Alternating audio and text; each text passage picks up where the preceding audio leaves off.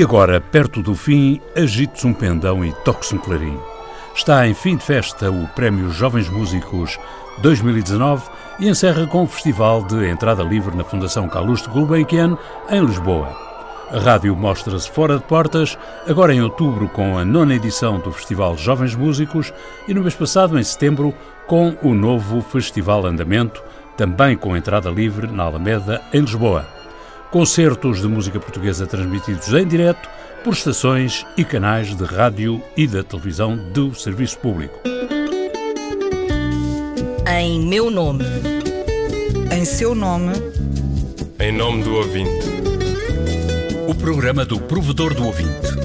João Paulo Guerra.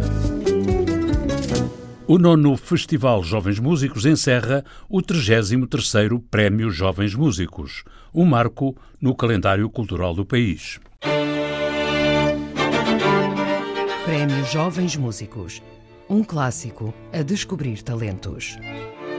Tudo começou em 1987, na direção de programas da RDP de José Manuel Nunes.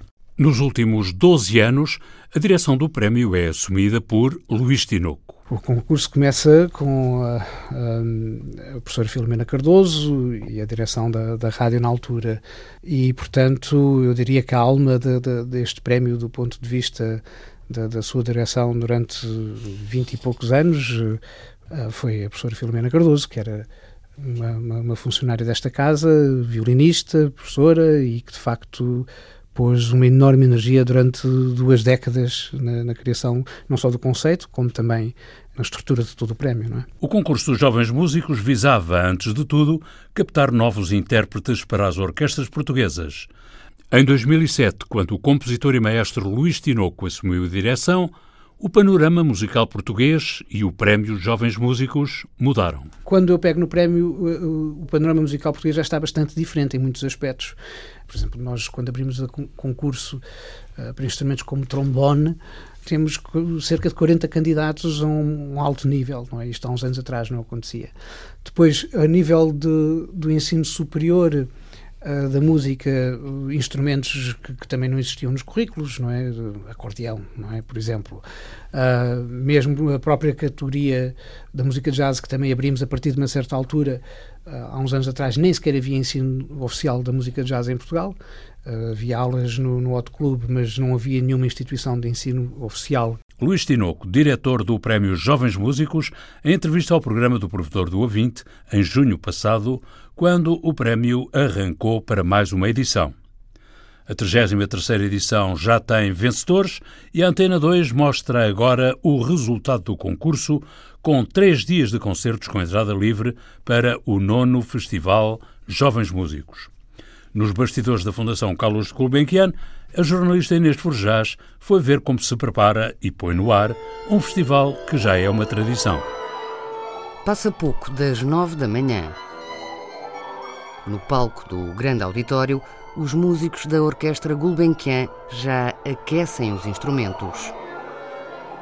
E no centro da plateia, de pé, há alguém a olhar para o palco. Eu sou o Rui Borges, sou técnico e estamos aqui a, fazer, a preparar agora este concerto. O técnico dos exteriores da RDP está a pôr-se no lugar do público. Estou a ver uh, as distâncias dos microfones, estão na, nas posições certas, porque a melhor maneira que tens de ver é vires aqui, pôr-te na posição de quem assiste, levantar-te e começares a olhar para o palco.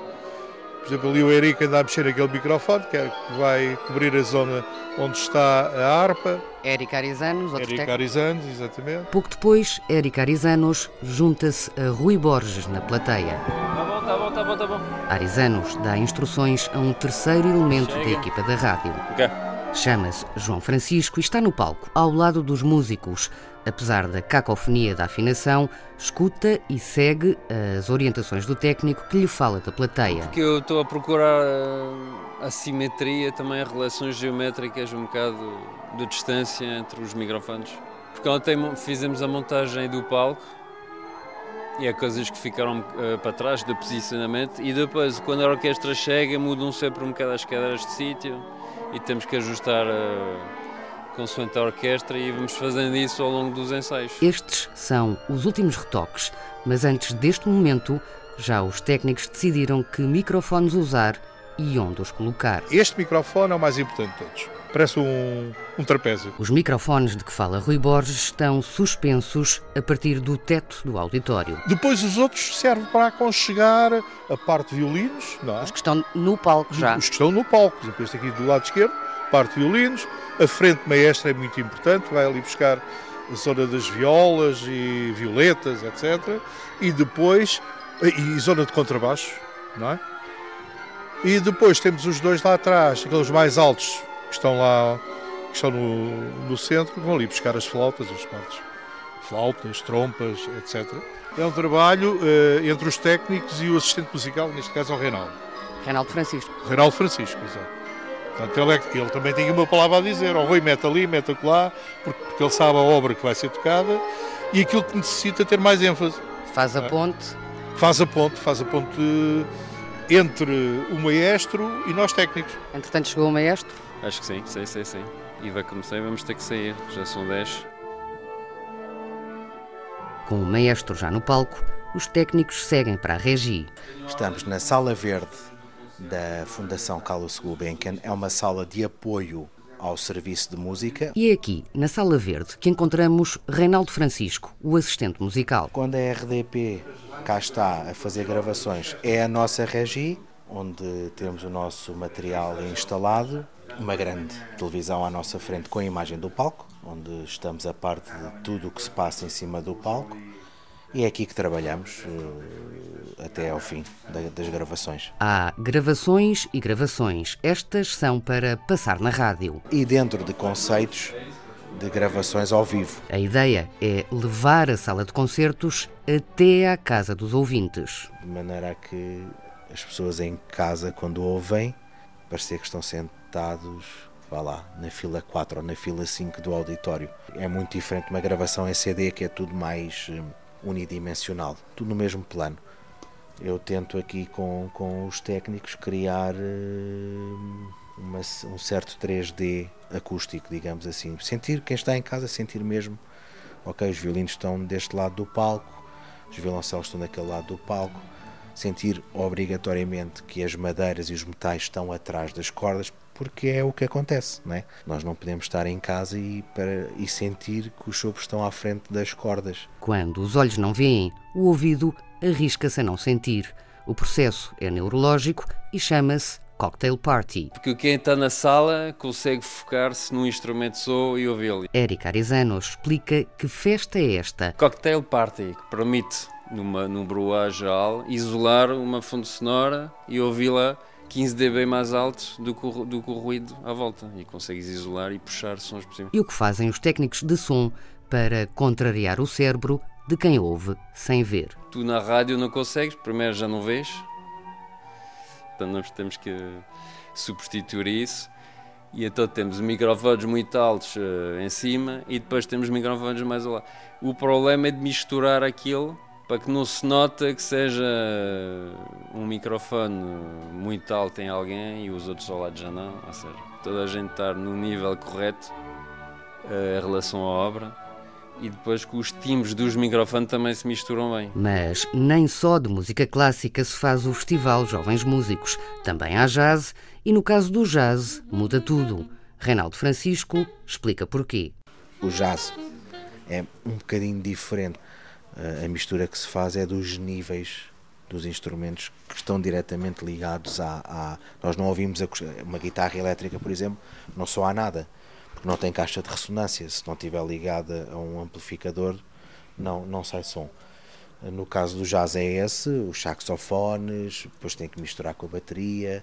Portanto é um trabalho mais de equilíbrio do que propriamente cuidado acústico. Na Sala Verde da Fundação Calouste Gulbenkian estão também os técnicos de exteriores da RDP. Agora estamos no primeiro solista, primeiro ensaio, e então estamos a ajustar níveis, basicamente. Eric Arizanos é responsável pelas misturas do som. Sim, sim, daquilo, tudo, tudo que é no palco.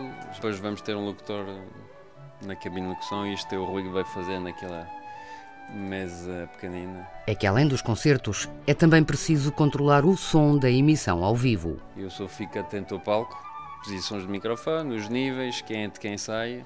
E ele para estar atento à emissão, ou seja, da locução que entra e sai, e subir as palmas e descer as palmas, etc.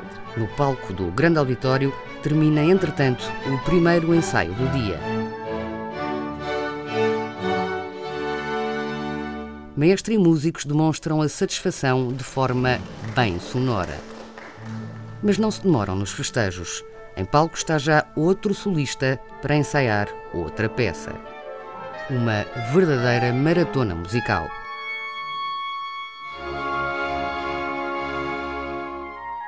Até sábado, seleção de talentos em concertos com entrada livre na Gulbenkian em Lisboa ou em sua casa, através da sintonia da Antena 2. O Prémio Jovens Músicos vai em 33 edições, o Festival Jovens Músicos tem 9 anos e este ano nasceu o Festival Andamento.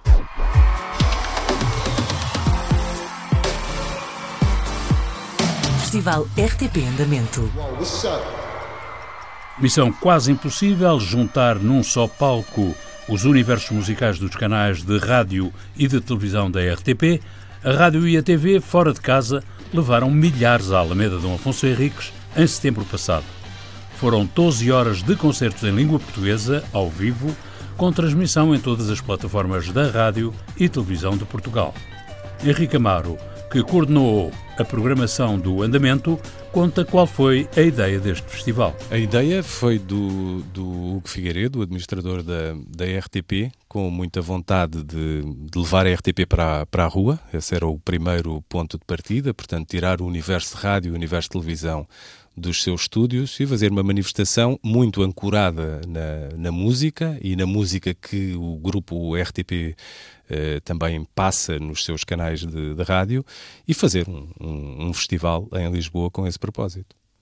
Esse é que terá sido, imagino eu, o grande desafio, porque o universo RTP inclui rádio e TV, já seria complicado, e depois, dentro de cada um destes meios, tens RDP África, Antena 3, Antena 1, o passa, a música que passa na RTP. Como é que se consegue pôr isto tudo num palco sem que sou esquisito? Como é que se consegue que não haja este efeito? É muito difícil, mas ao mesmo tempo é elogioso para o próprio universo RTP. Fica demonstrado que é impossível colocar num palco todas as sensibilidades musicais que existem em todos os canais de rádio, do, do, do infantil ao clássico, e também naquilo que, que o universo televisivo nos, nos oferece. Mas dentro dessa, dessa consciência, dessa, dessa dificuldade, tentei ser o, diria, o mais popular e, e abrangente possível. Henrique Amaro, programador do Festival Andamento. No ano zero foi preciso fazer concessões, para o ano há mais andamento. Está pensada uma próxima edição que seja, sem dúvida, a meu ver, mais diria, mais volumosa, não é? mais volumosa, mais de acordo com aquilo que o universo RTP oferece musicalmente. Era isso que te perguntava, uma primeira edição é sempre um teste, o que é que, o que, é que vai ser diferente na próxima? Eu creio que para crescer, eh, escolher para já onde, onde fazer, Uh, e depois com, diria, com, com maior volume de palcos, porque só assim é que nós conseguimos realmente colocar fora de portas, não é? Colocar esse universo musical que diariamente existe na, no grupo RTP, uh, mostrá-lo do modo, do modo mais fiel, uh, que possa ir então da música, diria, música infantil à improvisada, do heavy à música popular. Só é capaz de se concretizar isso num espetáculo se mais palcos, mais, mais montras para o poder programar.